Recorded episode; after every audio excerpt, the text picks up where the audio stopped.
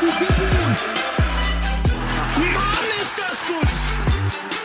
Bad Boys, what you gonna do when they come for you? Diese Liga ist so wahnsinnig. Click and Rush Episode Nummer 23. Ich bin Ed Uli Hebel auf Twitter. Ich bin at Joachim Hebel auf Twitter und auf Instagram und das müsste es gewesen sein, glaube ich. Aber ich habe wieder die Zuschrift bekommen, Uli soll sich einen Instagram-Account machen. Bitte eine, wie nennt man das, äh, Petition unterschreiben oder irgendwo einreichen. Gibt's doch bestimmt irgendwo im Internet. Und in Wahrheit wollen alle wissen, das ist nämlich äh, der Auftakt in den Fragen-Podcast, wo dein OnlyFans-Account bleibt. Gibt's nicht. Ich werde mich nicht ausziehen. Zumindest nicht für die Beträge, die mir bis jetzt geboten worden sind. Das ist alles eine Frage der Verhandlungssache. Pokalwochenende in England, zumindest vornehmlich einige ähm, Wiederholungsspiele gibt's oder gab's. Wir sind dabei, in eine englische Woche zu gehen, aber weil eben Pokal war, nutzen wir die Gelegenheit, um den ersten Fragen-Podcast unter dem Sky-Dach mit euch gemeinsam zu machen. Es sind einige Fragen reingekommen, schon mal vorneweg. Wir versuchen so viel wie möglich unterzubekommen. Nicht böse sein, wenn äh, einzelne nur einmal aufgerufen werden oder wenn es zeitlich sich nicht ausgeht. Und und das ist auch eine Neuerung. Wir tauschen einfach mal die Rollen, weil ich habe ja auch Pokalpause. Das heißt, ähm, die Moderation machst heute quasi du. Absolutamente. Und wir legen gleich richtig los, weil ich finde, das ist ein ganz gutes Potpourri, das der Sandy Wilhelm, einer unserer treuesten Hörer, zusammengestellt hat, der uns ja sowieso ähm, ja richtig Arbeit gemacht hat mit seinen mit seinen Schlüsselanhängern, die er angefertigt hat. Liebe Grüße nochmal. Noch ein zweites Paket gekommen, also auch da müssen wir uns was überlegen, wie wir die noch unter die unter die äh, Gefolgschaft bekommen, aber wir werden es irgendwie hinkriegen. Und dementsprechend darf er auch die erste Frage stellen. Und zwar, ich glaube, ich habe das mal ausgewählt, weil ich es ganz interessant äh, finde für den Background. Habt ihr selbst Fußball gespielt? Wenn ja, welche Position? Uli, du darfst anfangen. Ja, logisch. Also wir haben Fußball gespielt oder ich, ich rede jetzt einfach mal von, von mir. Ich habe gespielt, bis ich, ich glaube, 17, 17,5 circa war. Dann haben es die Verletzungen nicht mehr möglich gemacht. Insgesamt vier Kreuzbandrisse. Sagen wir mal, das Sportbild so zu lesen gewesen. Und ich war ähm, oder versuchte mich als Innenverteidiger. Aber du musst schon, also ich finde, da musst du ein bisschen mehr ausholen. A-Jugend-Bundesliga. Ähm, wie war das mit Manuel Riemann? Du warst Kapitän, er war Vizekapitän oder umgekehrt bei Wacker Burghausen? Irgend. Ja, ähm, also wir waren zumindest im selben Jahrgang, das hat sich dann alles so ein bisschen durchmischt und, und Riemann ist zwischenzeitlich dann auch mal nicht mehr da gewesen. Und als er dann wieder kam, war ich dann schon eigentlich nur noch als Verletzter, als Cheerleader äh, an der Seite dabei, aber ähm, er war Kapitän, ich war Vize damals und ähm, wir haben uns manchmal den, den Bussitz zusammen geteilt, aber er wird sich nicht mehr an mich erinnern. Hoffentlich. Doch, da bin ich mir ziemlich sicher. Ähm, hätten wir dich in der Bundesliga gesehen, fast. Nee, nee, nee. Also ganz ehrlich, es gab mal so so eine Abmachung, ähm, dass ich eventuell einen Platz in der zweiten Bundesliga bekomme. Rudi Bommer fand mich wohl ganz okay, äh, hing aber, um ganz ehrlich zu sein, damit zusammen, dass damals diese Local Player Regelung eingeführt worden ist und äh, ich halt Burghauser war, in Burghausen gespielt habe. Das heißt, ich hätte einen Kaderplatz haben können, damit ich halt einfach diesen Kaderplatz fülle. Aber also wenn ich, wenn, wenn alles ideal für mich gelaufen wäre, dann hätte ich vielleicht fünf Spiele in der vierten Liga gemacht oder so und ähm, wäre dann alle halbe Jahre umgezogen und hätte nach zwei Jahren den den ähm, Hut an den Nagel gehängt. Also ich glaube, recht viel mehr wäre nicht drin gewesen, um ehrlich zu sein. Auch körpergrößentechnisch, also es sah mal so aus, als würde ich etwas schneller größer werden, aber ich bin dann bei eins langsam und klein geblieben. Äh, genau, langsam, langsamer geworden, klein geblieben. Und es gab zwischenzeitlich mal so die, also mein Pass stand, das, das wollte Wacker Burghausen damals so, oder steht bis heute, Körpergröße 1,88, in Wahrheit glaube ich sind es 1,84, einfach nur um den Marktwert etwas zu erhöhen. Und ey, ich mein, klar, jetzt in der ganz modernen Ära, aber für die bin ich auch schon viel zu alt und noch, noch zu klein und noch viel langsamer. Der, der wäre ja gar nicht, hätte ja gar nicht funktioniert. Aber äh, man kann sagen, Verteidiger-Typ Jürgen Kohler, hart an ihm vorbeizukommen. Ich war, äh, um da können wir gleich so ein bisschen verknüpfen, selbst Stürmer. Ich bin einmal an ihm vorbeigekommen und das habe ich bitter bereut, weil ich danach eine abbekommen habe. Beste Szene, die ich mal gesehen habe als Zuschauer, war, ich habe einmal einen Spieler gesehen, der an Uli vorbeigekommen ist. Und in dem Moment ist er ihm hinterhergelaufen und ich wusste, was jetzt passiert. Tritt hinten in die Beine, rote Karte und sofort vom Feld geflogen. Und dann hat er nur die Hände hochgezuckt und gesagt, musste ich machen, sonst wäre durch gewesen. Ja, wobei, aber der, der, der, der hat mich auch vorher wirklich provoziert. Also Trotzdem war es legendär, weil ich wusste in dem Moment, als der vorbei ist, jetzt wird's bitter. Äh, ich war Stürmer, ich habe auch gespielt, nicht so hochklassig, war äh, trotzdem im Herrenbereich noch, hab, äh, war Stürmer, ähm, war sogar Torschützenkönig einmal im Herrenbereich, ich glaube sogar einmal irgendwie acht Spiele in Folge getroffen, jeweils nur einmal. Und äh, ja, in der Jugend auch, da gab's dann auch, äh, auch Torschützenkönig, Pokale und so ein Quatsch und äh, war halt, wie sagt man, Typ Ulf Kirsten, fußballerisch nicht sehr beschlagen, aber der Abschluss war nicht ohne. Sehr klinisch, würde man, glaube ich, in England sagen. Ähm, das ist, dann sind wir da schon mal durch. Ähm, deswegen glaube ich, muss man schon sagen, haben wir wahrscheinlich auch so ein bisschen mehr Blick, wahrscheinlich der ein oder andere für die ein oder andere Position, gehe ich mal davon aus. Was macht der richtig, was macht der falsch, oder kann man das nicht so sagen? Ja, das, ich glaube, das ist ja automatisch, wenn man die Abläufe etwas besser kennt. Also ich habe ja auch als Stürmer begonnen, aber halt auf einem Niveau gespielt, wo man jetzt, das sollte man nicht erwähnen. Und dann irgendwann mal bin ich halt zum Verteidiger geworden, weil, weil irgendjemand sich, Michael Kostner damals, vielleicht kennt man den noch, der galt ja mal. Ist auch so traurig, dass wir keine englischen Analogien finden, aber Michael Kostner galt mal als der neue Franz Beckenbauer. Ähm, und hat, mit dem hast du dann später dann auch nochmal zusammengespielt. Ja, Er hat dich gefüttert mit den zwei Metern, die er noch gelaufen ist. unfassbar. Ähm, und genau, der hat dann irgendwann mal entschieden, dass, dass ich doch eigentlich ganz kopfballstark bin und gut, gutes Zweikampfverhalten habe. Das wäre doch unsinnig, das im Mittelsturm zu vergeuden. Und ähm, ja, aber klar, da, da kommt natürlich logischerweise so eine kleine Vorliebe und irgendwie, also ich, ich bilde mir ein, dass ich manchmal in, als 17-jährige Innenverteidiger erkenne oder auch Spieler, die dann noch woanders sind, wo ich mir denke, ja, das könnte klappen und das klappt dann auch meistens ganz gut. Und bei dir ist es halt andersrum bei den Stürmern auch so, dass du mir manchmal einen nennst, wo ich mir denke, ja, keine Ahnung, wo er den jetzt her hat, aber das äh, bewahrheitet sich dann ganz oft. Ja, also ein kleines Auge hat man ja dann irgendwie so, also vor allem sieht man halt oft mal, äh, zum Beispiel, deswegen sage ich es immer, Aguero oder Suarez natürlich absolut, brauchen wir nicht reden, Weltklasse-Stürmer, aber du siehst halt ab und zu mal, wo du dir denkst, boah, auf die Idee wäre ich gar nicht gekommen und es ist absolut die richtige Lösung. Also du erkennst dann so ein paar Dinge, wo du sagst, auf die Idee wäre ich nicht gekommen, äh, ich hätte es jetzt so und so gemacht, aber natürlich, genau das ist die Lösung.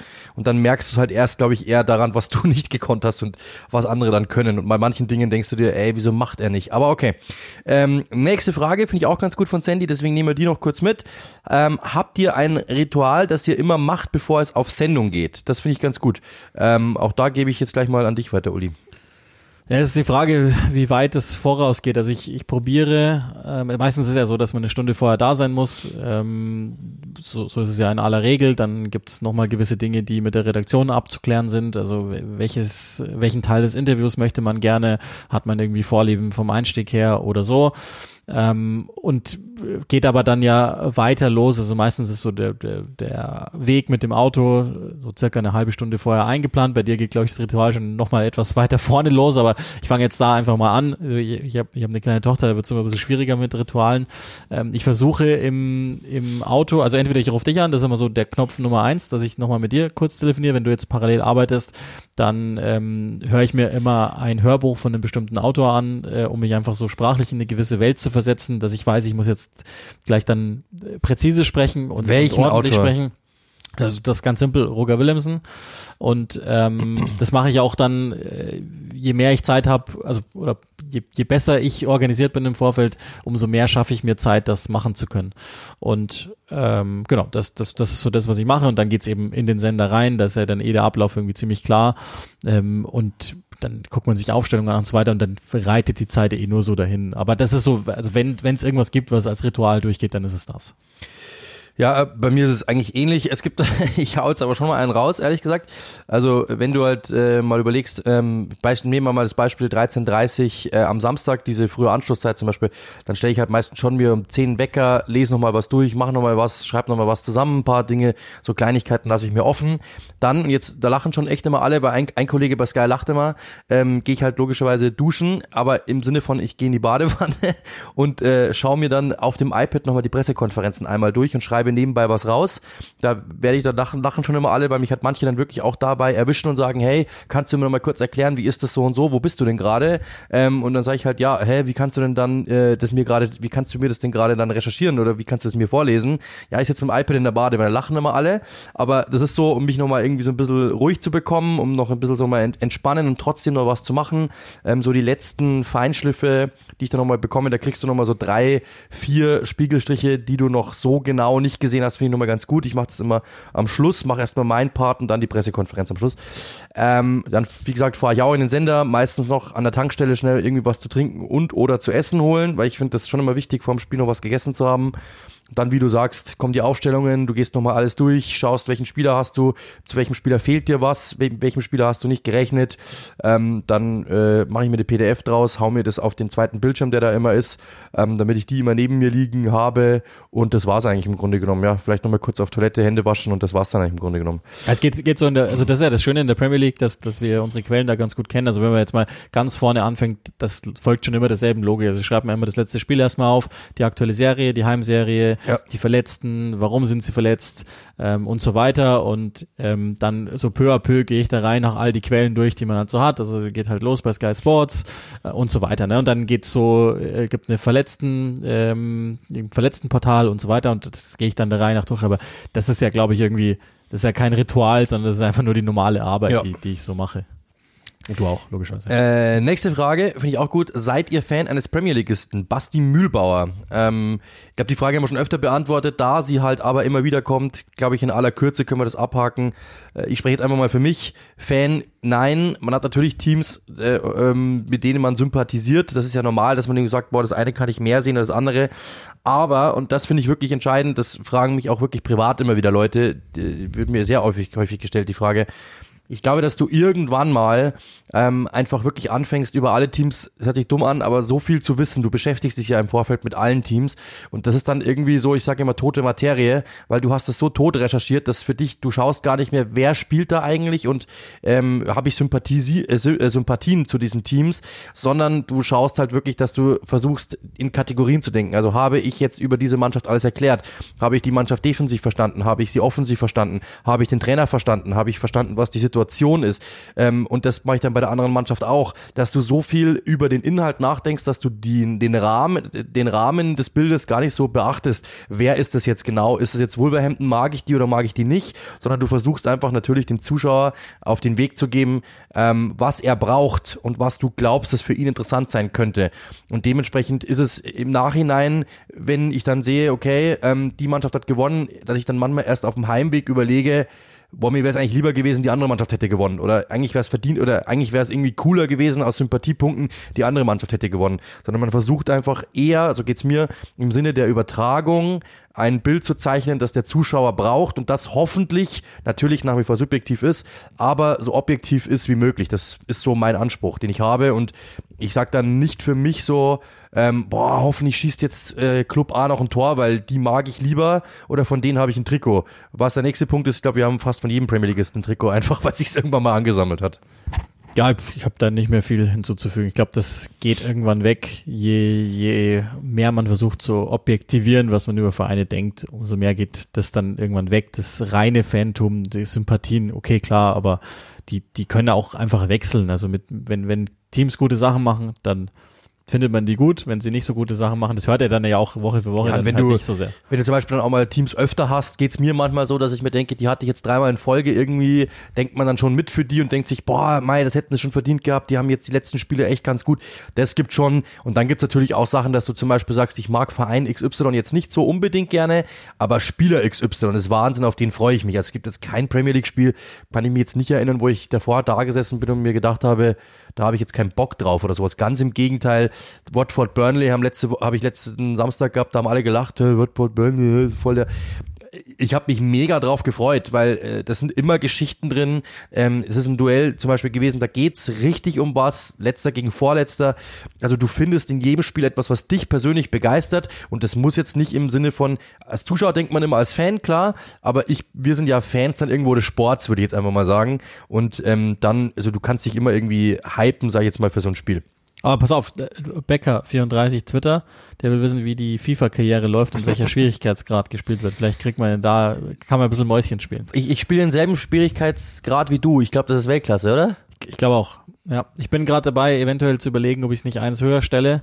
Aber ich muss ja schon auch noch ein bisschen flexen können im Spiel. Und läuft gut. Also ich bin jetzt mit Everton dabei.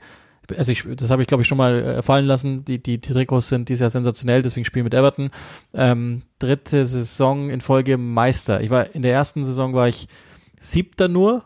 Da war ich am Umbauen. Dann zweite Saison vierter.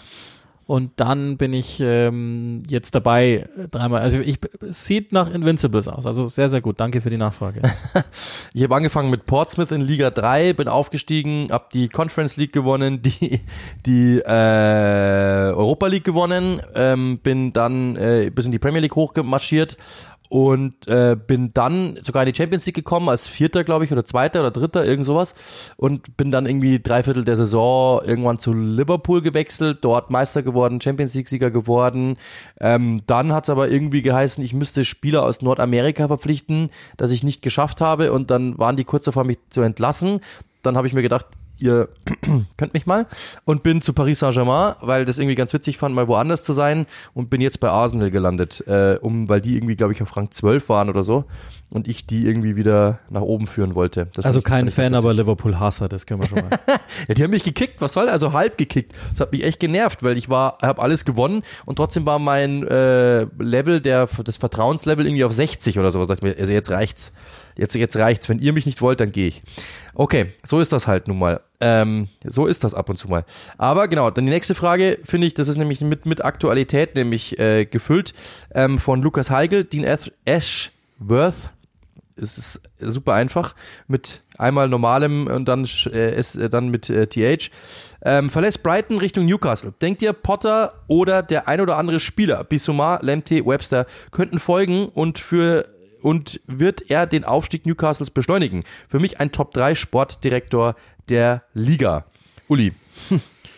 Äh, ja, äh, sehe ich auch so.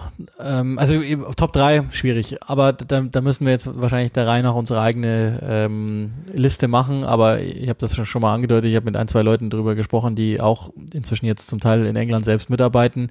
Die haben da ganz andere Sichtweisen als ich von außen drauf, aber ich, der macht natürlich eine sensationelle Arbeit und das ist mit dafür verantwortlich, dass Brighton jedes Jahr ja oder jedes halbe Jahr in den Transferpodcasts auch entsprechend gut wegkommt, was das Recruitment betrifft und was so die Gesamtstrategie, die wir jetzt da so rauslesen, betrifft. Also äh, wesentlich verantwortlich dafür, dass dieser Verein da steht, wo er steht. Und der hat ja auch eine Karriere, das ist ja hoch angesehen, war beim Verband äh, für Development Teams zuständig und so weiter.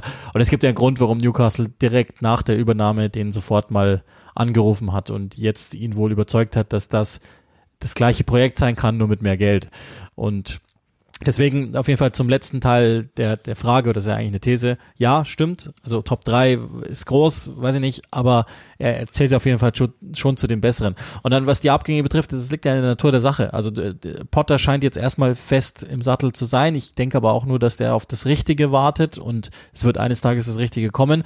Bei den Spielern, das ist sehr viel vorzeitiger zu sehen. Das ist natürlich, dass das irgendwann passieren wird. Also ehrlich gesagt, gäbe es keine Pandemie, würde Bissouma dann nie mehr spielen. Ja, ähm, glaube ich genauso. Also ähm, ich, bin, ich bin gespannt, ehrlich gesagt, ähm, sowohl bei Bissouma als bei Lemty. Ähm, Webster brauchen wir gar nicht drüber diskutieren. Das ist natürlich ein ordentlicher Verteidiger. Äh, ich bin bei diesen Spielern ehrlich gesagt gespannt, was die machen, wenn sie aus diesem System Potter raus sind. Weil ähm, Bissouma hatte auch Phasen zuvor, da sah der jetzt nicht unbedingt, äh, das sah der nicht grandios aus. Wenn man dann so hört, was der abseits des Feldes macht, ähm, bin ich mir nicht ganz sicher, ob der in einem loseren Umfeld wie zum Beispiel Newcastle, äh, wenn er dort mal spielen würde, jetzt nehmen wir mal das Beispiel, wo vielleicht auch dann die, die Verführungen noch ein bisschen größer sind, ob der dann so funktioniert, bin ich mir ehrlich gesagt nicht ganz sicher. Lemte hat äh, Offensivwerte, die sind besser, habe ich letztens gelesen, als zum Beispiel, der ist ja bei United im, im Gespräch, als zum Beispiel eben die der Rechtsverteidiger äh, kombiniert von Wan-Bissaka und von Dallo. Aber man muss trotzdem sagen, in der Defensive hat er halt schon auch seine Schwächen, weil er natürlich jetzt nicht der Größte ist, weil er halt häufig auch im Rückspiel jemanden vergisst. Äh, also da bin ich wirklich gespannt, wie die sich dann in anderen Systemen machen, weil das ist, glaube ich, haben wir schon gelernt. Brighton agiert natürlich, oder die einzelnen Spieler bei Brighton agieren schon leicht über ihren Möglichkeiten, zumindestens am Zenit. Und ich bin gespannt, was die machen, wenn sie dann von Potter weg sind. Bei Potter übrigens dasselbe. Also natürlich, der hat natürlich jetzt in Brighton ein funktionierendes System im Sinne von, da hat er Ruhe, und er darf machen, was er will, weil sie ihm vertrauen. Wenn er mal zu, ich mach mal selber Beispiel Newcastle und die geben 170 Millionen aus im Sommer und die sind dann irgendwie trotzdem im Abstiegskampf, dann weiß ich, mit diesem Umfeld auch, mit diesen Erwartungen, weiß ich nicht, ob, da, da zeigt sich dann wirklich, als ob du dem Druck gewachsen bist, ob du das wirklich drauf hast, das dann immer noch zu managen und, ähm, das ist dann immer der Unterschied, wo man dann sieht, in welche, in welcher Riege man an, oder in welcher Riege man angehört. Und da wünsche ich mir, dass, dass äh, Potter auf jeden Fall diese Chance bald bekommt, das zu zeigen, ehrlich gesagt. Die Spieler auch. Ich, ich, von Lamptey zum Beispiel halte ich grenzenlos viel. Bei Bissouma, wie gesagt, habe ich so meine Zweifel manchmal, weil der halt auch dann auch mal wieder ein Spiel hatte, wie ich erinnere mich gegen das gegen Newcastle, wo er Jamal Lewis quasi ins Gesicht kickt der hat manchmal so Aussetzer, wo ich mir manchmal denke, ich weiß nicht, ob der in einem anderen System, in einer anderen Umgebung, in, unter einem anderen Trainer auch, ob der das abliefern könnte, was er da abliefert. Weil, wie gesagt, am Anfang war der, also die ersten Spiele, die ich von ihm gesehen habe, war ich nicht überzeugt. Ähm, dann sind wir schon bei der nächsten Frage. Die habe hab ich da, und zwar von Kepa17 auf Twitter, auch der langjährige Hörer. Wie sollte Arsenal eurer Meinung nach die Stürmerthematik angehen? Doch mit Lacazette verlängern, verlängern und einen neuen dazuholen oder komplett neu aufstellen? Wen würdet ihr dort gerne sehen? Der Name Alexander Isak hält sich ja hartnäckig. Darf ich mal anfangen? Ja, klar. Und zwar, ja, ich habe ja schon mal gesagt, ich habe ja Kontakt irgendwie ähm, zu Arsenal um fünf Ecken ähm, und habe das mal so ein bisschen auch mal mit ein paar Leuten gesprochen drüber. Also es ist so, dass viele Leute schon geraten haben, mit Lacazette zu verlängern, weil er dieser Mannschaft etwas gibt, das zum Beispiel Aubameyang nicht geben konnte. Und das muss man ja wirklich sagen, ähm, hat man in den letzten Wochen ja auch gesehen. Lacazette ist ein Spieler, der vorne als Ankerpunkt agieren kann, der vorne als Verteiler agieren kann und auch der mal Bälle hält mit dem Rücken zum Tor.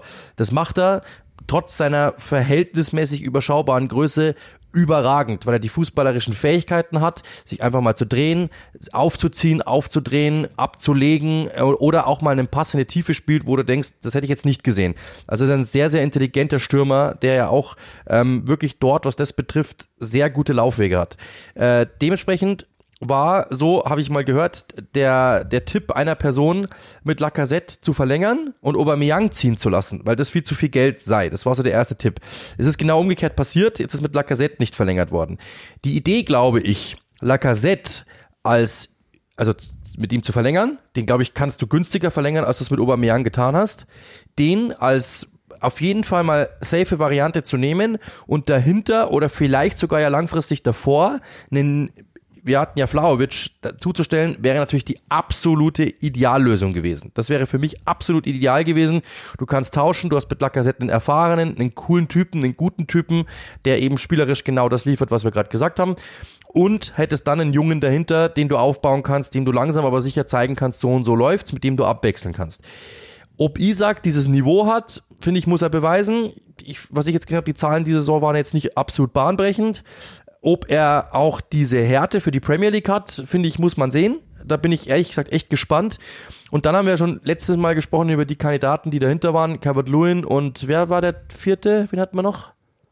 Äh, Watkins. Ja, Oli Watkins. Da haben wir auch gesagt, also, Calvert Lewin kann ich mir irgendwo vorstellen. Wenn ich ehrlich bin, Watkins das, das, sehe ich das Niveau jetzt nicht, ähm, dass, dass der jetzt an Lacazette dann vorbeikommen könnte oder dem Druck machen könnte. Also das wäre, also das, das ist, der ist für mich schwächer als Lacazette. Dementsprechend, ich persönlich hätte mit ihm verlängert. Ich habe das, ähm, also ihr habt das immer schon gesagt, ich finde, das ist ein guter Fußballer. Ich verstehe ehrlich gesagt nicht, was für ein Problem ist zu hart gesagt, aber warum ähm, Athena sich in den noch nicht verliebt hat. Das, glaube ich, ist der Punkt. Ja, ich glaube, also da geht es ja ganz viel um, um Strategie sozusagen in der Frage. Ich glaube, dass Ateta zufällig gelernt hat, das war gar nicht so die Absicht, aber zufällig gelernt hat, dass die jüngeren Spieler ihm gerade weiterhelfen. Er ging ja zunächst mit den Erfahrenen. Und äh, dieser Weg, den sie jetzt gerade einschlagen, das ist der, den er gerade nimmt. Wir wissen auch, der neigt dazu, dann umzufallen. Ist also auch jetzt nicht unmöglich, dass das nicht nochmal passieren würde. Und Lacassette zählt natürlich alterstechnisch zu den Älteren. Ich glaube aber, das ist so die klassische Schülerantwort. Kommt drauf an. Wenn der, das ist ja noch nicht vorbei. Also nur weil der jetzt bislang nicht verlängert worden ist, scheint jetzt auch nicht das ganz große Interesse gegeben zu haben, wenigstens nicht gegen Ablöse dann ähm, ist es durchaus nur eine Möglichkeit, dass die den halten. Ich, hätt- ich finde schon, dass das seinen Reiz hätte, einen total spielintelligenten äh, Spieler zu haben, der bewiesen hat, dass es kann, dass man den hat und dann, so wie es jetzt Kepa hier auch äh, gerne haben würde, einen Jungen dazu. Das Problem ist natürlich, dass der Junge dann wissen müsste, dass er sich die, die Zeiten teilt mit Lacazette und Lacazette auch. Aber es hätte schon seinen gewissen Reiz, wenn der günstig zu haben ist, also günstiger als momentan, weil ich glaube, dass sie ihm das Grundgehalt, das er gerade verdient, nicht nochmal beweisen wollen, sondern dann würden sie lieber einmal ähm, ins Ungewisse gehen mit einem jüngeren Stürmer, wenn die den kriegen. Das ist ja auch nicht gesagt, aber ähm, es, es sind eigentlich ein bis zwei Namen, die sie, glaube ich, haben müssten dazu, um dann breit genug aufgestellt zu sein. Hängt aber wahrscheinlich davon ab und ich denke auch deshalb will Arsenal nochmal Zeit gewinnen. Champions League, Europa League, vielleicht nur Conference League oder gar nichts. Das wird man ja dann auch in es sind jetzt noch äh, 16 Spiele dann oder 17 Spiele, glaube ich, die sie haben. 17, glaube ich, sind's. Ähm, und, und dann werden die auch nochmal gucken, jetzt nach, nach also wenn jetzt dann nochmal fünf, sechs Spiele von der Uhr sind, dann wird man auch nochmal sehr viel mehr zumindest absehen können, wo es hingeht und dann weiß man auch, wie ist das Budget und so weiter. Also äh, kurzum, die können jetzt gar nicht entscheiden für sich, sondern die müssen einfach warten, wie es aussieht und dann werden die aber auch, äh, das, sieht ja so aus, als hätten sie wirklich einen Plan und sind wieder gut vernetzt und trauen sich auch äh, wieder äh, entwicklungsfähigere Spieler zu holen. Müssen jetzt nicht mehr sofort oder wollen nicht mehr sofort, klar wollen sie aber nicht sofort gewinnen. Ja, natürlich haben sie ein Problem, natürlich, also in, in, ins ganz obere Regal haben wir jetzt gesehen bei Vlaovic, versuchen sie wieder zu greifen, äh, sind aber noch nicht hundertprozentig angekommen. Ich glaube aber schon, dass, wenn man jetzt sieht mit Saka, Smith Rowe und so, die Art und Weise, wie sie spielen, Arsenal hat wieder einen sexy Touch, finde ich. Also ich glaube schon, dass der ein oder andere Spieler sich dorthin verirren könnte, weil es irgendwie ganz cool findet, dort zu spielen. Und die müssen, finde ich, irgendwie ein bisschen über ihren Möglichkeiten ins Regal greifen, um wieder dorthin zu gelangen äh, und hoffen, dass dann einfach sich irgendwann mal einer dahin verirrt. Bester Trainer der Premier League von Finn Wekenborg. Finde ich auch eine interessante Frage. Ich glaube, ich ist bei Instagram gekommen. Ähm, auch da gebe ich jetzt einfach mal an dich weiter.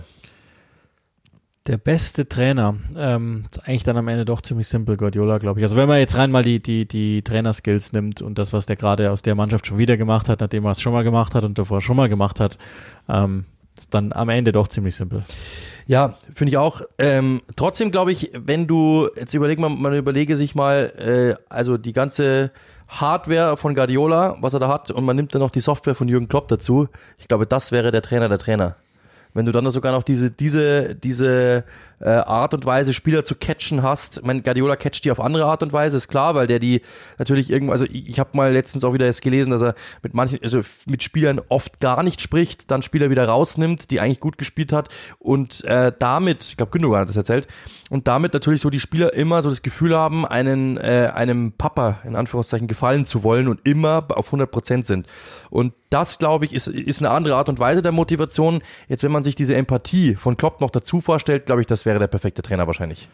Ja, man, man müsste jetzt auch, man könnte jetzt natürlich nochmal äh, irgendwie aufmachen, gibt es noch jemanden, der mit einem schlechteren Kader einen Unterschied macht, so wie Graham Potter, wie, was ich nicht, Sean Deitch oder wie auch immer, aber all das, was, was Guardiola da seit Jahren tut, ist halt so krass stilprägend und ähm, wird auch fußballgeschichtlich, glaube ich, nochmal eine ganz andere Epoche ähm, komplett bestimmt haben. Und wenn die Champions League mit City gewinnen soll, dann sowieso, aber auch so. Also das, ich, das ist dann am Ende, äh, das klingt auf den ersten Blick nach einer richtig harten Frage. Am Ende ist es aber dann doch einfach. Und das ist nicht, weil die Frage doof ist, sondern es ist einfach, weil der Typ so gut ist, der, der da als Trainer oben drüber steht. Ja, nächste Frage. Wer ist für euch der unterbewertetste Spieler der Premier League? Von ATM 7401. Ähm, das ist hart. Das ist echt hart. Das finde ich echt schwierig, ja, finde ich auch schwierig. Also wenn ich mich auf einen, also ich, und äh, da muss man, das muss man ja immer definieren. Was heißt unterbewertet und wer bewertet ihn unter? Und es ist am Ende Twitter, das ist, äh, die, das ihn unterbewertet und wahrscheinlich ist es so, weil das will man ja mal irgendwie rausfinden. Wenn ich das lese, dann teilweise als als Jorginho ähm, in diesen in diesen Kurzwahlen war um Weltfußballer und so, dann würde ich denken, dass der mit ziemlichem Abstand der, der krass unterbewertetste ist. Aber immerhin wird noch über ihn geredet. Aber das wäre der Name, der mir einfallen würde, wo ich sage, der wird gnadenlos verrissen und es, äh, die, die allermeisten verstehen gar nicht, wie gut der Typ wirklich ist und, und ähm, wie wichtig der auch ist für Chelsea. Ich, also, ja, ich würde es auch sagen. Also das ist natürlich ein Spieler, ich habe das nie verstanden. Ich meine, allein schon mal den Track Record, ja, du bist Europameister geworden, du bist Champions League Sieger geworden, dass da niemals irgendjemand wirklich tief drüber nachgedacht hat, äh, den für irgendwie da, also äh, Fabio Cannavaro ist für weit weniger Weltfußballer geworden, ehrlich gesagt. Das war natürlich ein guter Innenverteidiger, aber der war ja nicht allein da hinten. Also der ist plötzlich dann Weltfußballer geworden. Jorginho wurde dann nicht wirklich drüber nachgedacht. Ähm, Verstehe ich irgendwie nicht, aber es gibt ja, es gibt, finde ich, mehrere, andere äh, es gibt irgendwie auch so Leute, die natürlich sowas sagen wie so ein Ben Mi oder sowas, der einfach nie Fehler macht, okay, so diese Kaste der Spieler, wo man einfach sagt, der ist unterbewertet, weil über den redet eigentlich gar keiner, aber der macht ja eigentlich nie Fehler. Tarkowski oder sowas in Richtung. Ähm, aber auch für mich zum Beispiel so einer wie Conor Gallagher, ja, natürlich, der hat jetzt seinen Hype, aber ich glaube, der wird im Sommer, äh, wird entweder Chelsea sagen, wow, oder sie verkaufen den für 60, 70 Millionen, bin ich mir ziemlich sicher. Das ist so ein Spieler, auf den, den ich momentan richtig abfahre, weil ich mich auch immer freue, wenn ich den sehe. Und dann natürlich gibt es so Talente, wo man jetzt sagt, die haben vielleicht noch nicht das äh, erreicht, was sie vielleicht erreichen können irgendwann mal. Äh, das ist ja logisch, brauchen wir nicht drüber reden. Aber so meistens sind es ja dann wirklich so, so alt erfahrene, die ähm, da der irgendwie keiner am Zettel hat. Louis Dank zum Beispiel ist auch so einer, warum der nie Nationalmannschaft gespielt hat oder nicht wirklich Nationalmannschaft gespielt hat, verstehe ich ehrlich gesagt nicht, weil der hat auch immer seine Sache ordentlich gemacht, aber das kommt dann immer dazu. Ich glaube, es muss so ein Spieler sein, der wahrscheinlich eher defensiv, defensiver Natur ist, was keiner so wirklich greifen kann, dass der ja eigentlich immer die richtigen Dinge macht äh, und trotzdem kommt viel dabei raus. Solche Typen müssten es sein, so Dank oder oder eben Tarkowski, so ja solche Spieler meistens, glaube ich, die die die die könnte man da irgendwie mal nennen. Also mir wird noch äh, Cresswell, an den denke ich irgendwie ja. unweigerlich immer, weil ich glaube auch, dass der also oder anders, wenn er nicht dabei war und das ist ja dann meistens so. Man merkt es bei diesen Spielern dann erst immer, weil man sie ja eben nicht so bewertet, dass dass sie nicht mehr, dass es nicht mehr so läuft, wenn sie nicht mehr dabei sind und bei Cresswell ist es augenscheinlich, dass das nicht funktioniert, wenn, wenn er nicht dabei ist. Er ist einfach mit Intelligenz und so weiter, ist er ganz wichtig. Also da können wir ja gleich bei mehreren bleiben. Also ich finde, äh, Wladimir Zufall zum Beispiel ist auch jemand, äh, der macht ja auf der anderen Seite, also das ist ja unglaublich, wie der die Linie rauf und runter läuft und was der für ein Pensum hat. Aber Thomas Suchek, ich glaube, den haben wir letztes Mal auch genannt. Also das ist ja eigentlich einer, ich glaube, also den, außer natürlich, du bist jetzt irgendwie Barcelona und glaubst irgendwie, du musst den Fußball neu erfinden, aber der würde in jedes Team reinpassen und der würde nicht abfallen, weil der kann Fußball spielen, einiger, also Note zwei würde ich sagen, aber den Rest bringt der dir zu 1000 Prozent mit. Also egal, welches Team ich momentan wäre, den würde ich mir holen, weil das Geld ist nicht falsch angelegt, weil er arbeiten tut er immer, der gewinnt Zweikämpfe, der gewinnt Kopfballduelle, der ist torgefährlich. Also das ist so ein Typ, den musst du holen. Aber äh, ich finde auch zum Beispiel ähm, Mikel Antonio, weil wir jetzt gerade bei West Ham sind, auch einer. Also ich meine, wenn der fehlt, merkst du sofort und was, wie der sich als Stürmer gemacht hat, finde ich auch sehr beeindruckend. Ja, also es gibt natürlich ein paar, also man könnte jetzt auch theoretisch hergehen und, und zum Beispiel Bernardo Silva nennen oder die ganzen Arbeitstiere, die es da gibt, aber für mich ist, wie du immer auch sagst, für mich ist immer jemand, der der so prägend dann ist für ein Team, dann derjenige, der genannt wird. Aber das ist ja total individuell die Frage, weil, weil das ist ja auch immer die Frage, welcher Bubble man sich dann sozusagen bewegt, dass man das dann nicht sieht. Also ich glaube, wir unter uns, wir wissen die Werte der genannten Spieler schon, aber ähm, und, und neigen auch nicht dazu, die unterzubewerten, aber äh, ja, man erwähnt dann halt die Offenspieler, Offensivspieler trotzdem öfter, logischerweise, weil die natürlich öfter am Ball sind oder verrückte Reaktionen machen und so. Ein Jorginho ist natürlich schon, derselbe gilt ja für Toni Groß zum Beispiel, kann man ja schon irgendwo vergleichen. Da ist es immer Querpass, Toni. Ja, ja, das stimmt schon, ähm, aber es gibt halt Typen, die, äh, Mesut Özil zum Beispiel war so ein Spieler. Der hat ja oftmals nicht den Assist gespielt, sondern hat den Assist vor dem Assist gespielt und den sieht dann keiner mehr. Und das ist bei Jorginho auch so, dass der oftmals halt den Ball nimmt, ihn nach, nach links dreht, genau dort muss er hin. Ist nur ein einfacher Pass, aber die Idee zu haben, die Übersicht zu haben, ich spiele den Ball jetzt nach links und nicht wieder nach rechts ins gleiche Loch, wo wir vorher schon gesteckt sind, das ist halt der Punkt und das verstehen halt viele oftmals nicht. Und natürlich kann man das als Kommentator oftmals zum Beispiel jetzt auch nicht in jedem Spiel rausarbeiten, ja, bei jedem Pass sagen, boah, schau mal wieder, also er hätte auch nach rechts spielen können, aber er spielt nach links. Das ist natürlich manchmal schwierig im Mittelfeld oder in der Verteidigung, so kleine Lücken, die geschlossen werden, da fällt es natürlich locker dann leichter auf, wenn einer mal einen Übersteiger macht und das Ding in den Winkel knallt, das ist natürlich klar ist natürlich logischerweise irgendwie der Fall, dass wir das natürlich dann sehen, boah, der hat wieder ein gutes Spiel gemacht, das dann aber vielleicht dann nicht so erwähnen können. Deswegen ja, auf jeden Fall. Ähm, nächste Frage habe ich jetzt gesehen, da unten, genau, von zwei Leuten ist das gekommen, Pibert 7 und Maya K 13. Ich hoffe, das ist richtig, da war noch irgendwo ein Punkt dazwischen bei Maya K, glaube ich.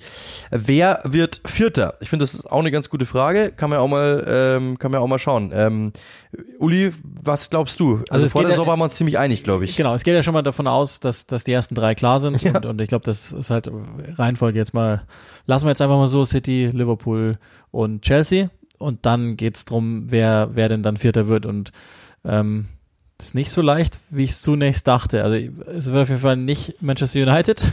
Das, das, Nicht? Das, ich, nee, das glaube ich nicht. Ich, irgendwie glaube ich das nicht, sondern ich sag sogar, dass es am Ende Tottenham packt. Ja, könnte ich mir auch vorstellen. Also momentan würde ich auch davon ausgehen, die haben weniger Spiele, zwei weniger als United äh, und sind bloß zwei Punkte dahinter. Ich mit mit Conte habe ich irgendwie, ich sag das immer wieder. Ich habe letztes Mal mit, mit einem gesprochen, der großer Tottenham-Fan ist, der gesagt hat, irgendwie vertraue ich der Mannschaft nicht und Tottenham vertraue ich nie. Ich habe Tottenham unter Conte, ich habe selten Tottenham so sehr vertraut wie unter Conte, ehrlich gesagt, weil du weißt einfach, was du von denen kriegst.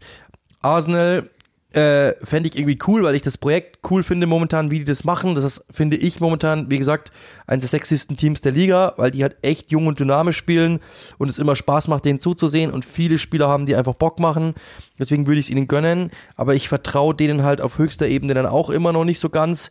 West Ham ist irgendwie, finde ich, so die Konstante, denen du sagen müsstest, okay, die könnten, also das ist so die Wildcard, finde ich, oder so, die, wenn, wenn, wenn die, wenn United, Arsenal und Tottenham nicht wollen, werden es die. Das ist, glaube ich, so Also die, ich glaub, das, Ding ist, ist so die, das Ding ist, die Rechenart. Wir, wir können uns vielleicht nicht auf den einen unterbewerteten Spieler einigen, aber das unterbewertete Team ist auf jeden Fall West Ham. Nichtsdestotrotz, nichts gemacht im Fenster. Antonio ist nichts passiert bis dato, darf aber weiter nichts passieren. Äh, der Clan Rice darf überhaupt gar nichts passieren. Das ist, glaube ich, nochmal klar geworden gegen Gittermünster im Pokal, dass das der Typ ist, das ist der Typ. Und deswegen traue ich den nicht. Aber ich würde denen sogar auch mehr vertrauen als Arsenal. Und, und bei United, äh, glaube ich, gibt es zu viele, zu viele Dinge, die nicht geklärt sind. Da kommen wir dann vielleicht auch später nochmal drauf, aber ähm, das ist der Grund, warum ich einfach nur Antonio Conte vertraue. Nicht mal so sehr Tottenham, aber so, aber Conte. Jo, nächste Frage. Die fünf top englischen Talente, das kam von Benjamin über Twitter. Ähm, da bin ich auch gespannt. Ja, das haben wir, glaube ich, schon mal vor, also das haben wir so in der Anfangszeit der Pandemie, haben wir mal ein Ranking gemacht, das ich mir jetzt vorher nicht nochmal angeschaut habe, das wäre ja auch langweilig. Ähm, es ist gar nicht so leicht. die Nummer eins ist, ist immer noch ziemlich klar. Ich, ich würde mal denken, dass es auch der Name war, den wir damals genannt hatten. Äh, Phil Foden steht, glaube ich, immer noch vorne weg. Der, wobei, ich weiß jetzt nicht. Das, man müsste natürlich auch vorher mal definieren, so, sagen wir mal, was weiß ich, äh, unter vielleicht 22 oder vielleicht sogar 21. Nimmst du Bellingham mit? Ja, ähm, Also die beiden, finde ich, sind aber wenn es englische Talente sind, dann ja, dann Ja. genau. Ist, trotzdem Die beiden stehen weg, ist, finde ich. ist egal. Also Foden wäre für mich die Nummer eins. Also wir müssten es definieren. Was ist Talent noch? Also ist das schon jemand, der durchgebrochen ist oder nicht? Aber ich, ich zähle jetzt Foden einfach mal mit rein, weil weil das natürlich eins derer ist. Und dann würde ich halt sagen, wir machen irgendwie einen Cut bei ich, 20 vielleicht oder 21, ein- U21 ist vielleicht ganz gut, dass man da einen Cut macht und, und dann da die Talente unter 21 nimmt. Dann wäre Foden die Eins. Ähm, Jude Bellingham ist, glaube ich, gerade dabei. Ähm, ja, der, ist, der muss aufpassen gerade in der Phase, in der er ist, weil, weil er irgendwie ziemlich theatralisch wird und mir gefällt mir gerade nicht so gut, obwohl ich nie so ernsthaft Zweifel an dessen Charakter hatte. Ähm, ist natürlich, das ist unglaublicher Spieler in dem Alter schon. Also das ist so komplett, das ist ja schon kriminell. Das, den würde ich wahrscheinlich auch auf der 2 dann haben. Greenwood fällt jetzt raus, weil, weil wir von dem also wie, vorläufig nicht sehen werden, gehe ich von aus. Der wäre wahrscheinlich dann irgendwie auf der 3 gelandet, so rein sportlich von den Anlagen her, der mir jetzt einfällt. Ähm, den, den würde ich jetzt mal rauslassen. Ja, Bukayo Saka, Aber k- würde klar. ich drei ja. nehmen. Würde ich drei sagen. Wie, wie alt ist Declan Rice jetzt? Der wäre schon drüber dann aus der Rechnung, ne? Ich glaube 22, 21. Aber ja, also den, den würde ich auf jeden Fall noch nennen, äh, Bukayo Saka auf drei auf jeden Fall. Und dann gibt's noch so natürlich ein paar Typen, wo man jetzt irgendwie sagen kann, Mason Mount, glaube ich, ist auch schon zu alt, oder? Also Jaden Sancho ist ja momentan auch, aber auch das ist ja so, 23. ich glaube, Sancho musst du schon noch mitnehmen irgendwie, weil das Potenzial, glaube ich, von dem ist ja da. Auf der anderen Seite äh, muss man halt sagen, momentan gefällt er mir nicht.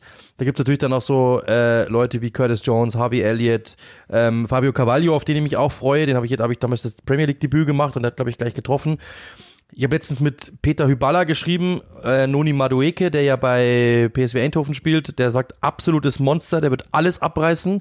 Äh, ich habe jetzt, ich habe von dem jetzt noch nicht so viel gesehen, deswegen kann ich das jetzt nicht hundertprozentig sagen, aber ich glaube schon, dass das die Typen sind, auf die wir achten. Aber das ist natürlich jetzt schon die ganz große Riege, ehrlich gesagt. Das, das ist natürlich schon die Typen, wo jetzt irgendwie auch gesagt wird, die können irgendwann mal äh, Weltklasse erreichen. Ähm, ja, Charlie Patino, das hatten wir ja mal mit, äh, hatten wir in einem früheren Podcast ja mal mit Per Mertesacker, das den haben wir ihm mal die Frage gestellt, wenn du einen Spieler aus der Arsenal Academy highlighten dürftest, wer ist das? Dann hat er sich am Anfang erst gewehrt und meinte dann Charlie Patino. Also auf den äh, können, wir, können wir uns auch freuen mit Sicherheit. Es gibt ein paar, es gibt sehr viele, aber ich glaube, das sind so die, die man nennen muss. Ähm, ja, so die, die, die wichtigsten, glaube ich, haben wir. Also ich sehe gerade, das Fiese ist, Foden ist ja schon 21 und Sancho ja. auch, deswegen würden die da nicht mehr mit runterfallen. Okay, dann machen wir es doch schwer. Also Bellingham würde ich da auf die 1 setzen, Saka glaube ich auf die 2. Das ist schon auch sehr besonders, was da, also das ist ja, Unfassbar, das geht gar nicht. Das ist fast ein Einhorn im Moment unter den Fußballspielern äh, in Europa, in dem Alter schon so konstant und, und sowohl Körper, Schnelligkeit, alles. Die Laufwege Wahnsinn, ja. und so weiter sind ziemlich gut. Mm und dann wird's schon, dann wird's echt schon ein bisschen schwieriger, weil ich jetzt bei, bei Curtis Jones nicht die absolute Weltkarriere zum Beispiel sehe, wenn ich ehrlich bin, sondern das ist schon, das ist dann schon eins drunter. Also das, da ist jetzt keiner dabei, von dem ich noch denke, dass er dann komplett auf alle Fälle durchbrechen wird. Smith Rowe macht natürlich gerade Ist der nicht auch schon 21? Spaß, der ist 20. 20, okay. Äh, der, der macht gerade Spaß. Das wäre dann wahrscheinlich nach meiner Rechnung die drei. Wie alt ist Maruike? Hm, Madueke 19. 19. Oh ja, klar. Ja, okay. Also da, den, also den Hyballa, ich, Hyballa schwärmt äh, des Todes. Den, den kenne ich nicht, also den, den habe ich nie so spielen sehen, dass ich da eine ernsthafte Aussage drüber geben könnte. Ähm, und dann gibt's natürlich noch so die, die, die kleinere Riege, Scarlett von Tottenham mhm. zum Beispiel oder so, aber von dem habe ich jetzt auch noch nichts gesehen. Jacob, Jacob Ramsey ist, ist nicht unspannend. Livramento Vielleicht würde ich den sogar auf die vier dann setzen, weil, weil von dem kann ich halt schon was erzählen und, und gehe fest davon aus, dass der den Weg auf jeden Fall machen wird in die Weltklasse. Ähm, ja, so. Ja. Also vielleicht krieg, kriegen wir das so hin, dass wir sagen. Maruike nehmen wir auf die fünf. Genau, den nehmen wir dann einfach auf die fünf, also für mich zumindest unbekannterweise. Äh, und dann, dann hätten wir fünf. Hoffentlich ist es so halbwegs, geht es durch. Jo, dann haben wir die nächste Frage. Ähm, Manchester United ist das Thema. Äh, war auch von mehreren Leuten gestellt, die Frage. CR3 Keusdorf auf Twitter und Frank Fischer. Ähm, erstmal natürlich, mich würde eure perspektivische Einschätzung zu United für die nächste Saison interessieren. Welcher Trainer könnte passen? Sollte Ronaldo bleiben? Ist er Fluch oder Segen? Welche Positionen schätzt ihr, müssen sie äh, priorisieren? Äh, und dazu kam die Mitfrage von Frank eben, äh, ob wir glauben, dass Ralf Rangnick nächste Saison noch Trainer sein wird. Das sind so die beiden Fragen, die wir jetzt einfach mal zusammen mischen. Ich glaube, das würde Ralf Rangnick selber auch interessieren. Auch, auch wo, wie die perspektivische Einschätzung zu Manchester United ist. Ey, das ist, das ist ein dermaßener Irrsinn, was da läuft, dass ich glaube, dass die sind sich selber noch nicht überhaupt gar nicht im Klaren darüber, wie es aussehen wird. Das ist vielleicht dann das Gute und das Schlechte zeitgleich, dass sie wissen, dass Rangnick nochmal Gewehr bei Fuß stünde, falls falls sie niemanden finden, ähm, der es machen wollte oder dem sie es dann zutrauen final. Ähm, aber da müsste erstmal, also wir haben es ja in den, in den Schwerpunkt-Podcasts, deswegen auch da nur in aller Kürze, wir müssen jetzt nicht nochmal alles runterbeten, was da nicht läuft, aber fangt mal an mit dem Director Football, werdet euch mal klar, wer das Sagen hat, der soll dann bitte den Trainer installieren. Welche Richtung? Und äh, dann gucken wir alles mal weiter. Aber äh, für den Moment hört man nichts. Das ist tatsächlich undurchlässig. Das, je länger natürlich die Zeit jetzt voranschreitet, umso mehr könnte man davon ausgehen, dass Ralf Rangnick das dann übernimmt, auch für die kommende Saison. Wenn gleich, was wissen wir schon über Manchester United und deren Planungen? Das ist, ist nach wie vor ein Chaos. Ja, wir haben sie, ich habe sie letztens im Spiel auch schon mal, ich habe ja United auch morgen wieder am Dienstag dann gegen Burnley. Ähm, also, bei, dann, um dann auch mal von Ronaldo zuzukommen, also können wir ja mal alles dann so, also welche Positionen, ich finde, ein Sechser ist klar, brauchen sie auf jeden Fall. Man stelle sich Declan Rice in dieser Mannschaft vor und die Mannschaft wäre innerhalb von zehn Minuten um 50 Prozent besser wahrscheinlich. Es heißt ja immer, sie brauchen einen Rechtsverteidiger oder wollen unbedingt einen Rechtsverteidiger. Ich glaube, das wäre so die nächste Position, die sie unbedingt angehen wollen, weil sie von weder von Dallo noch von ähm, Juan Bissaka offensiv genug kriegen, so heißt es, äh, was man was man so hört. Und dann natürlich die große Frage, ähm, Cristiano Ronaldo, also da haben wir ja auch schon drüber philosophiert. Ist der Fluch oder Segen? Ich glaube, dass er für, ähm, dass er, dass er beides ist natürlich irgendwo auf seine Art und Weise. Wir haben ja auch da ein bisschen unsere Fühler ausgestreckt. Äh, die sind bei Manchester United so irgendwie ganz zufrieden mit dem, wie er natürlich arbeitet, wie er sich einbringt in die Mannschaft, was er der Mannschaft gibt, so als, äh, so als Typ, das mit Sicherheit. Auf der anderen Seite muss man auch wieder sagen, er ist halt, das habe ich jetzt im Spiel gesagt, das hat man letztes Spiel auch wieder gesehen, er ist halt kein Spieler, der mit dem Rücken zum, zum Tor agiert, der versucht mal eben, wie wir es bei Lacazette beschrieben haben, andere einzusetzen, der mal querlegt, der mal das Spiel schnell macht, der mal das Spiel verteilt, sondern er ist halt, und das aber genau das bräuchte man als Zentrumstürmer momentan in der Premier League, sondern er ist halt jemand, der immer lauert und versucht in Lücken zu gehen. Und wenn du nicht, wenn er nicht gefunden wird in diesen Lücken, Bruno ist ja der Einzige, der das eigentlich richtig spielen kann, dann ist er wertlos. Das muss man klar und deutlich sagen. Dann ist er wertlos, weil er natürlich auf die anderen Dinge nicht Wert legt und die nicht tut. Ja, er arbeitet weit besser nach hinten, als sie eigentlich gedacht hätten und als die Medien gedacht hätten. Aber man muss halt auch sagen, nur phasenweise. Es gibt dann auch wieder Phasen, wo er dann sich zurücknimmt. Der Mann ist halt einfach, wie alt, 36, glaube ich? Ich glaube noch nicht 37, ich glaube 36, da haben wir uns letztes Mal getäuscht, glaube ich. Aber er ist 36, 37 Jahre alt. Und das ist halt genau der Punkt, dass er einfach logischerweise seine Kräfte auch, der ist ja eh topfit, brauchen wir ja nicht reden. Aber der muss natürlich seine Kräfte auch irgendwo sparen. Und dann dann müssen wir, 37, doch schon, doch schon 37, dann 5. Februar, ja gut, danke. Vorgestern geworden. Ähm, das Ding ist natürlich, dass er, da muss man natürlich dann auch vorsichtig sein, wie wir das jetzt formulieren, ähm, manchmal was so in, in der Mannschaft betrifft, äh, was die Mannschaft so betrifft, auch nicht leicht zu handeln ist, weil er halt Cristiano Ronaldo ist. Ich weiß nicht, ob ihr Last Dance gesehen habt, wie Michael Jordan halt manchmal ist, der halt einfach sein Level als gegeben ansieht. Das tut Cristiano Ronaldo auch. Und es gibt Fußballer im Kader, die jetzt nicht unbedingt sein Level haben spielerisch und da macht er mal seine Witzchen. Und das, glaube ich, kommt auch nicht ganz so gut an bei dem einen oder anderen Spieler. Und irgendwo merkt man dann auch, er will Kapitän werden. Also es gibt mehrere so, so Gemengenlagen, die momentan nicht so ganz einfach sind. Äh, dann gibt's ja Leute, die dann eben sagen, er will ja sogar schon, er will Trainer werden langfristig und so. Also ich glaube, ganz so einfach ist er halt manchmal auch im Umgang nicht. Ja, er hat natürlich den höchsten Anspruch an sich selbst, den hat er halt auch an andere. Und da ist schon irgendwo das Potenzial da, dass es auch nicht Ärger geben könnte, aber Reibungspunkte, nennen wir es mal so. Und der eine oder andere sagt, ich lasse mich von Ronaldo pushen, der eine oder andere lässt sich von Ronaldo, ich glaube, das ist eine ganz gute Formulierung, lässt sich einschüchtern von ihm. Ganz sicher. Ich glaube, das geht auch gar nicht anders, das nicht zu tun als Youngster. Und dann gibt's ja noch so ein paar eben Sachen auch bei United, jetzt abseits von Ronaldo, ähm, Greenwood, wo, wo das ist auch, glaube ich, total eklig für den Verein, sowohl in der Kommunikation nach außen als auch dann in der Planung letztlich, ähm, wo, wo sie dann auch gucken müssen, äh, wie es wie es da aussieht. Ähm, und ich glaube im Grunde, also die, die, die absoluten Needs hast du natürlich schon angesprochen, auch auf, auf dem Transfermarkt, aber an sich muss überall was passieren. Er äh, heute nicht.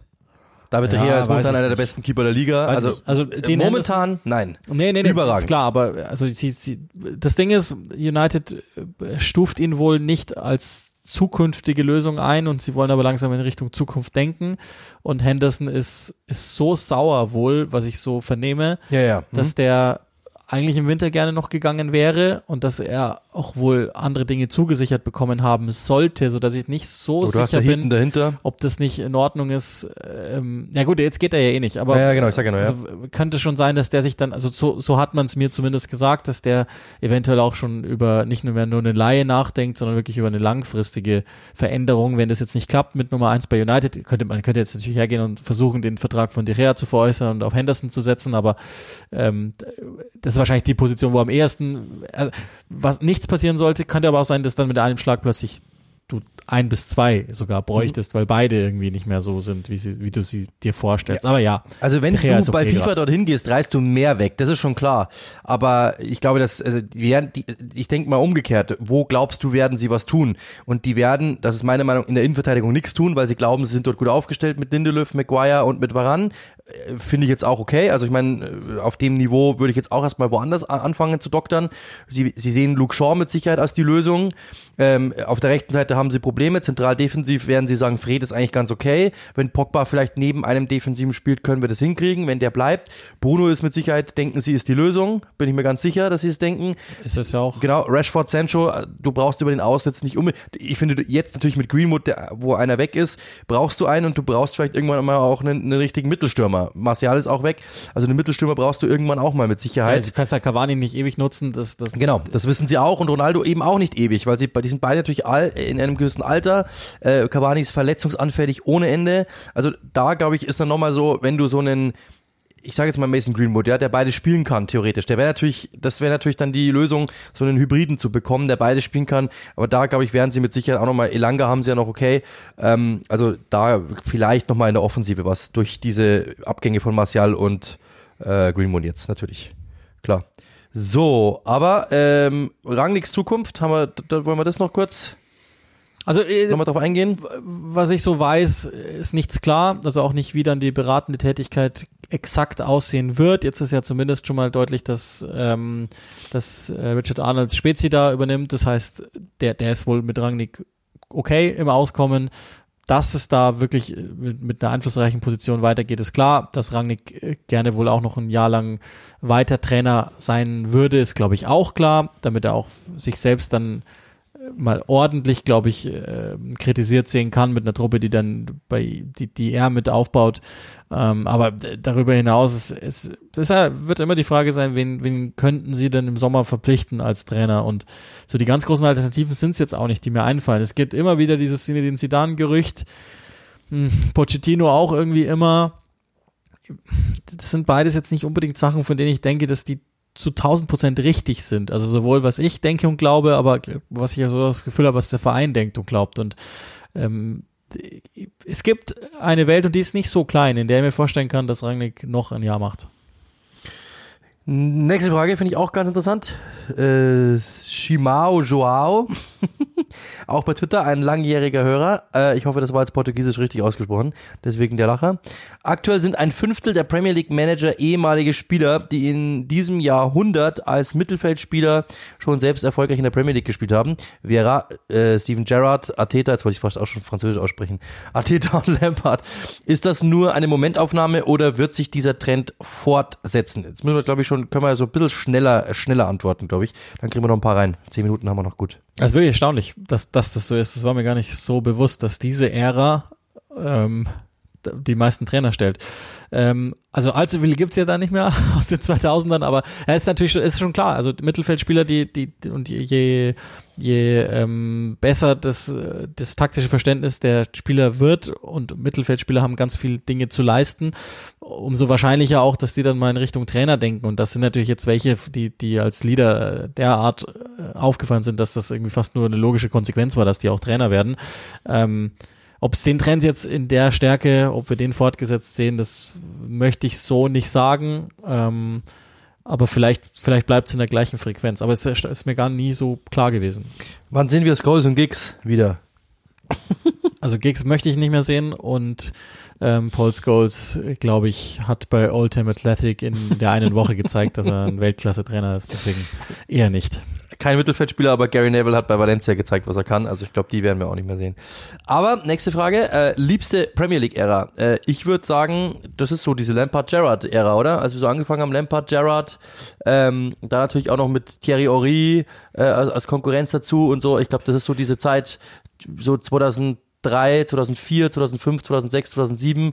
Äh, ich glaube, die, die würde ich so nennen. Diese Zeit, als dann Chelsea langsam aufkam und dazu kam, würde ich sagen. Ja, Die Vor-City-Ära. Nicht das- wegen glaub, City, das- sondern einfach nur zufällig zeitlich so geordnet. liegt in, das ist eine ganz natürliche Antwort, weil ähm, danach haben wir angefangen mit zu covern als als Journalisten oder zumindest so möchte gern Journalisten ähm, und haben das natürlich sehr viel professioneller gesehen und das war noch die Zeit, als wir äh, noch jung waren sozusagen. Also merkt man, ich glaube, man merkt es immer daran, wenn wenn die Helden von früher gehen, also sprich ihre Karriere beenden. Die neuen, mit, zu denen baue ich jetzt keine persönliche Beziehung mehr auf, so wie ich sie zu den alten hatte. Ist, glaube ich, ja ziemlich bekannt, dass ich David Beckham in Ordnung finde. Ähm, und, und das ist so einer, mit dem ich halt wirklich nur mitgefiebert habe. Und das war ja dann auch so ähm, noch in der Zeit, als der bei Manchester United gespielt hat und so. Ähm, und dann eben so die paar Namen, die jetzt schon genannt worden sind. Das glaube ich liegt in der Natur der Sache, dass je mehr man sich professionalisiert, umso weniger begeistert in Anführungszeichen oder auf eine andere Art und Weise begeistert. Es ist nicht so, dass wir jetzt keinen Spaß mehr haben an der Premier League. Ich hoffe, dass man das Ja, wer hört, ja, ich wollte aber es ist natürlich nochmal was anderes, wenn man das als, als reiner Sympathisant, Anhänger, wie auch immer, äh, schauen kann. Und deswegen will ich auch diese Ära nennen, weil da war ich als Fan am involviertesten sozusagen. Diese Premier League Hymne, ich weiß auch, die habe ich damals äh, zu Tode gehört, dann 2004, 2005 mit diesem Total Arrow 2 Ball, mit diesen Streifen da einfach drüber, den wollten wir ja in allen Farben haben.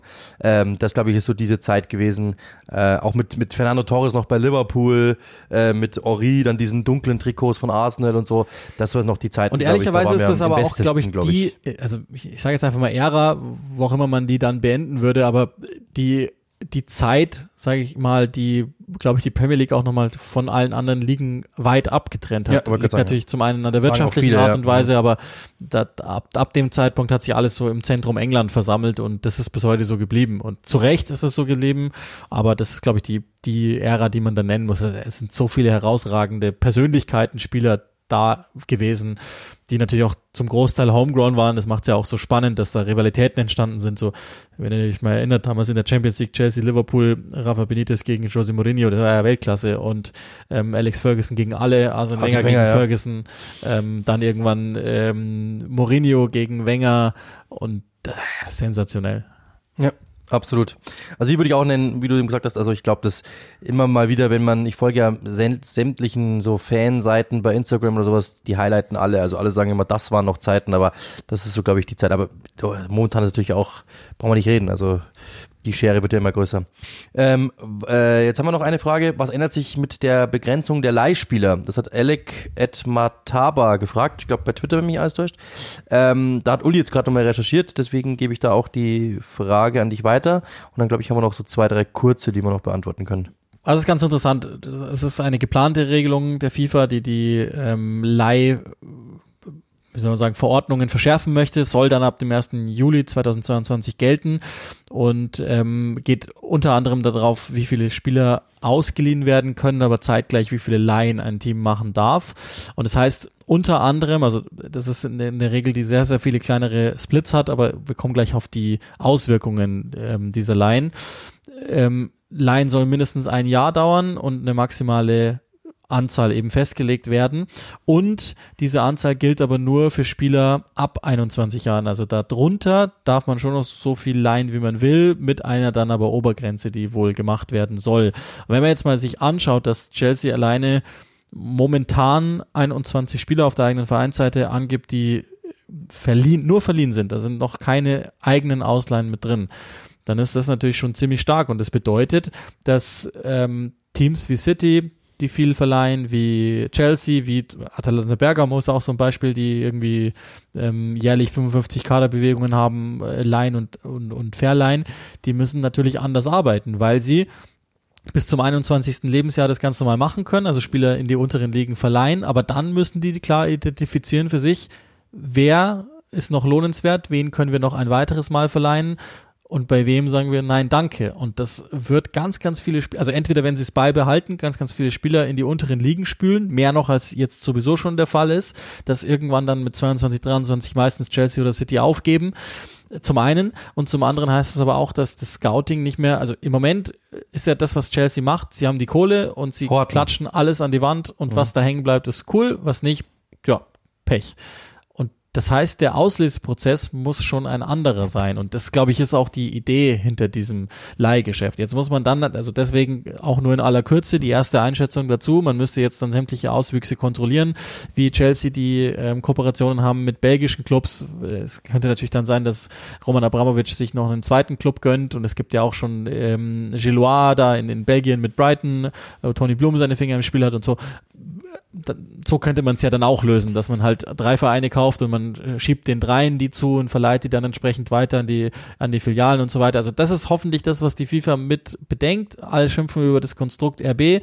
Hoffentlich hat da die FIFA einmal dran gedacht, wie das dann aussehen würde. Aber in erster Linie wird klar, und das ist, glaube ich, auch die, die Intention dieser Regel, dass man den Chelseas, den Cities dieser Welt sagt, ey, ihr habt die Kohle, schön und gut, aber ihr könnt jetzt hier nicht einfach alles horten, so wie du es genannt hast, glaube ich, ein ganz richtiger Begriff, um, um dann zu gucken, wer geht. Und wenn es dann, wenn die dann mit 25 irgendwie ausgepresst sind nach 16 Leihstationen, so Lukas Pierson ist ja immer so das Beispiel, dann ähm, geht es halt nicht weiter. Und, und das ist, glaube ich, die Idee, welchen Auswüchsen dann noch Schlupflöcher sind, juristischer Art und Weise. Das müssen wir dann gucken, wenn das Gesetz wirklich verabschiedet ist.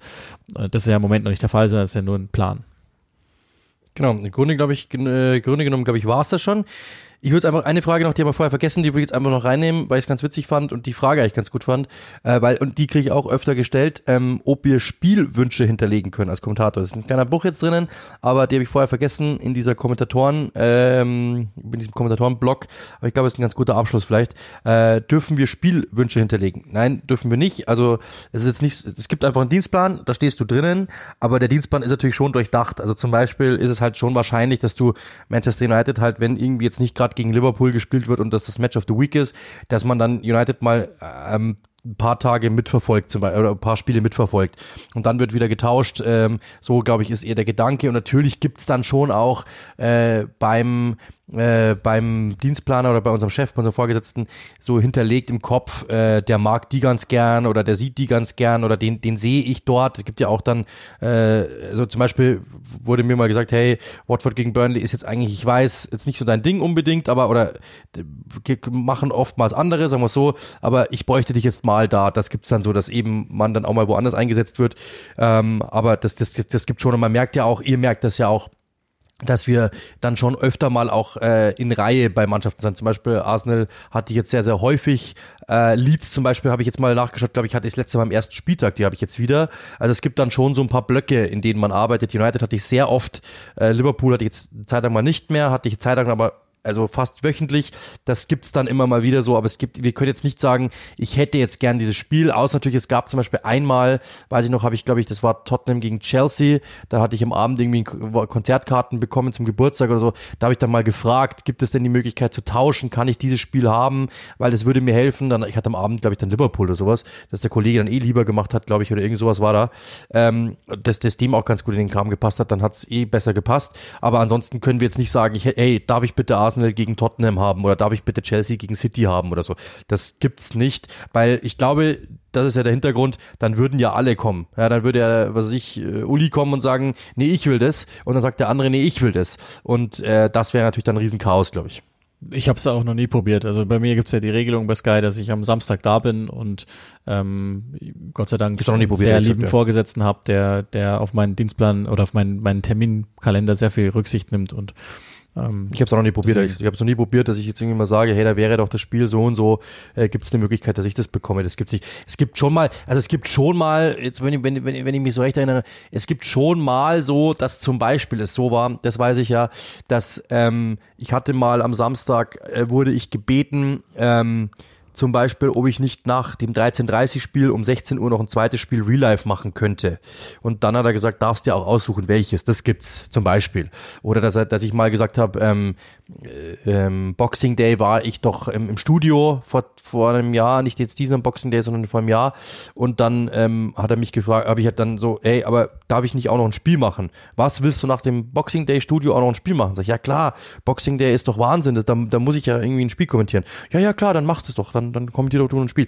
Da, das gibt schon mal, und wenn man dann irgendwie einen Gefallen tut, dass man ihm sagt, hey, ähm, ich hatte, hatte jetzt auch schon, habt ihr auch mitbekommen, schon sehr häufig zwei Spiele, zwei Live-Spiele an einem Tag, dass ich dann äh, gesagt bekommen habe, dann darfst du dir die Spiele auch aussuchen. Also dann darfst du dir quasi äh, aussuchen, willst du das oder das machen, wenn dann zwei parallel waren. Das gibt schon, aber es ist jetzt nicht so, dass ich jetzt im Dienstplan ich kenne es aus anderen Branchen zum Beispiel, dass es heißt, äh, ich brauche eure Verfügbarkeiten und wer bis Montag nicht geschrieben hat, was er machen will, der kriegt ein Spiel, das ich aussuche. Sowas gibt's nicht. In der, sowas gibt's wirklich nicht. wir sind schon äh, out of time, aber eine Frage, die ist, die ist noch ganz, oder eigentlich sind es zwei, aber die, die erste Frage können wir recht schnell machen. Reisi 1991 Instagram. Ähm, Jared Bowen, mein Shootingstar der bisherigen Saison, ist er zu gut für West Ham? Ich, ich mache es recht kurz. Zum Stand jetzt ist er noch nicht zu gut. Er ist genau da, wo er sein soll. Aber der wird noch sehr gut. Das, Ja. das ist ein sehr, sehr, sehr spannender Spieler. Arbeiter halt, macht alles, also geiler Typ Ja. auch der, ja. Und, der, und das ist eine Frechheit, wenn wir die Frage nicht reinnehmen. Also generell Lob an die Fragen. Das, das ist auch, also ich spreche jetzt mal für mich, aber diese Fragen-Podcasts machen immer Spaß. In der Regel ge gewichten wir ja die Themen und so könnt ihr das machen und dann sind wir sehr viel näher an euch dran und das ist, glaube ich, eine sehr, sehr schöne ähm, Variante, um, um die Pausen dann zu umgehen. Also wenn euch das Spaß macht, dann teilt das gerne auch mit, so wie ihr das generell machen sollt. Aber die Frage, die, die wir natürlich beantworten müssen, weil die so viel über uns aussagt wie nichts anderes auf dieser Welt. Piberzip 7, großes, großes Kompliment für die Frage. Hättet ihr lieber einen Lama oder einen Alpaka? Äh, unbedingt Alpaka. Weil, das ist auch ein Running Gag, kein Witz, also es ist reiner Zufall jetzt, aber äh, ich weiß nicht, ob ihr die Serie Ballers kennt mit The Rock. Ähm, und da gibt's doch irgendwie so einen Footballer, der sich mal einen Panther gekauft hat, einfach nur weil er halt irgendwie zu viel Geld hat. Und äh, dann verarschen die das in dieser Serie, da geht's mit Dwayne The Rock Johnson darum, der ist Spieleragent und versucht irgendwie eine NFL-Spieler anzubekommen, bla bla. Läuft es nicht bei Sky? glaub Ja, ich glaube, war früher bei Sky. Ich habe sogar zwei Staffeln, glaube ich, auf Blu-ray oder so, weil es einfach mega witzig ist und mega kurzweilig ist. Und da versuchen sie dann auch, dem einen Panther zu kaufen oder sowas. Es gab aber keinen Panther mehr in diesem Promi äh, in diesem Promi-Gehege da, äh, sondern es gibt dann nur ein Alpaka und, das, und dann kaufen die dieses Alpaka und der spuckt sie halt die ganze Zeit an. Und das ist einfach so ein Running Gag, das ist ein, Kump ein Kollege von uns, der bei Sky arbeitet auch, dass äh, ich mit dem immer sage, wann kaufen wir uns endlich jetzt unser Alpaka, weil wir wollen auch so krasse äh, Bonzen, Gangster, NFL, Footballer werden. Deswegen absolut klar ein Alpaka. Und zwar wirklich, das ist das erste Tier, das ich haben will. Also Lama habe ich schon. Ich, ich bin heute Morgen von meiner Tochter mit einem Lama geweckt worden. Jetzt so eine kleine, was ich, Kautschukfigur oder was das ist. Gummi, keine Ahnung, irgendwas hoffentlich Unschädliches für Kinder. Und ähm, dann ist sie heute Morgen zu mir gekommen und hat dann für das Lama gesprochen und gesagt, hallo Papa. Also ein Lama habe ich schon. Ähm, ich hätte aber auch lieber einen Alpaka, finde ich cooler. Absolut legendär, absolut legendär. Und dann müssen wir, weil es natürlich so ist, ähm, nochmal kurz zu den Schlüsselanhängern kommen. Wir haben es ja schon mal angedeutet. Äh, die ersten Schlüsselanhänger sind schon raus, glaube ich, gell? Ja. Genau, die nächsten gehen heute raus ähm, mit Autogramm, da müssen wir es gleich noch unterschreiben. Äh, vielen Dank natürlich für die Spenden. Auch da haben wir schon einen gewissen Überblick gesammelt. Nochmal, wir haben ja von Sandy nochmal Nachschub bekommen. Wer Interesse hat an einem Schlüsselanhänger, nach wie vor das Prozedere. Ihr schickt eine Spende von 10 Euro an Click and Rush, ähm, zusammengeschrieben und ausgeschrieben, also A-N-D, das End, click and rush at googlemail.com. Dann geht das an unser Paypal-Konto. Dann schickt ihr uns einen Screenshot bei Twitter, Instagram, wo auch immer ihr lustig seid.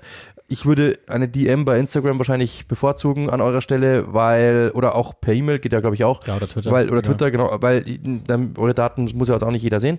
Aber damit wir das dann haben, damit wir auch wissen, dass wir nachschauen müssen, dass was da ist, und dann schicken wir das Ding raus. Wenn ihr wollt, mit äh, Widmung, wenn ihr wollt, äh, geht das dann diese Woche noch raus, wenn es irgendwie geht. Und genau, ein paar sind schon weg, äh, ein paar haben sich dann irgendwie, die wollten einen unbedingt haben und haben mich 15 Mal angeschrieben und sobald es dann hieß, eine kleine Spende wäre doch ganz nett, einfach nur um auszusieben. Wir haben von diesem Geld nichts, ja, es geht nicht in unsere Tasche nochmal, es geht ja für einen wohltätigen Zweck.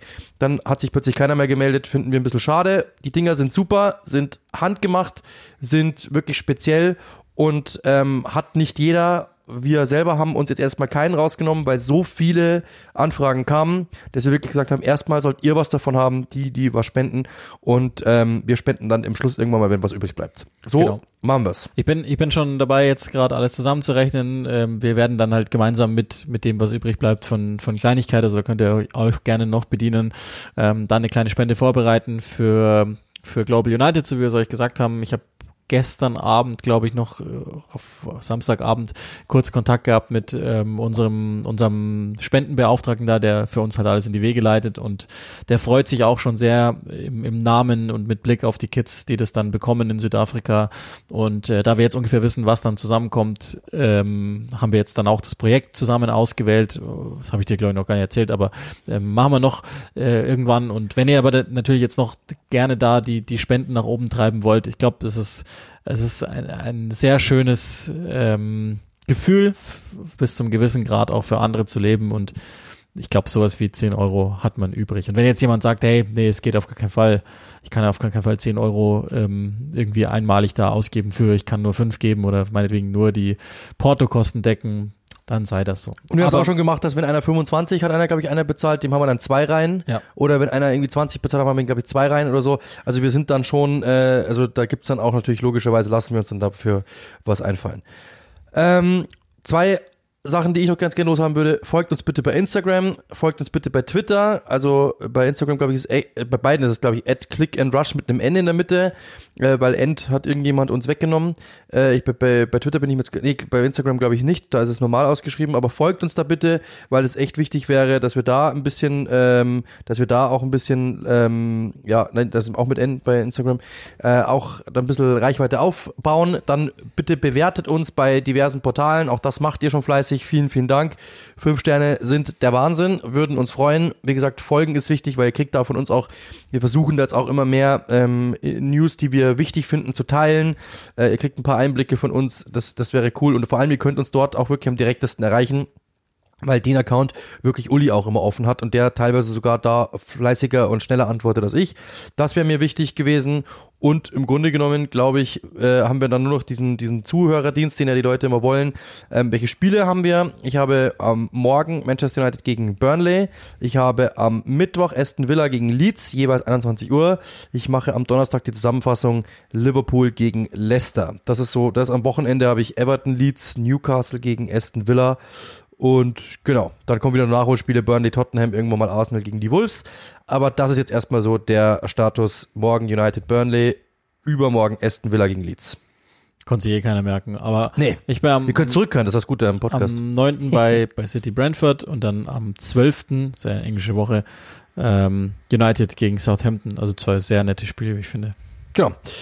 Dann war's das von uns. Ich hoffe, ihr hattet Spaß. Ich hoffe, wir haben äh, die richtigen Fragen ausgewählt. Bitte nochmal nicht böse sein, wenn eure Frage nicht genommen worden ist.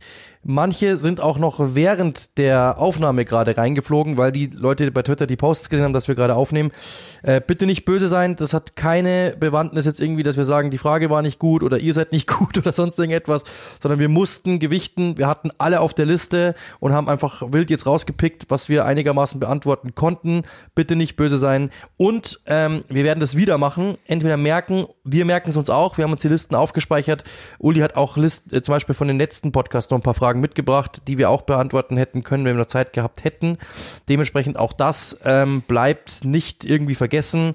Und ihr bitte nicht böse sein, es kamen eben so viele Anschriften, da wir über 15 Kanäle und Sky ja auch offiziell. Äh, deswegen, ja, also die Fragen bleiben irgendwo gespeichert und irgendwann kriegt jeder seine Antwort. Und ähm, ja, danke auf jeden Fall, dass ihr Fragen geschenkt, gesch- äh, geschickt habt, weil es ja sonst wäre ein Fragen-Podcast irgendwie schwachsinnig. Jetzt wird, jetzt wird eh gebohrt, das heißt, wir sollten Genau, jetzt wird eh gebohrt. Vielen, vielen Dank für alles. Äh, wir wünschen euch alles Gute. Viel Spaß weiter mit der Premier League auf Sky. Viel Spaß weiter mit Click and Rush. Und bitte bleibt gesund. Stay healthy, stay tuned. Cheers.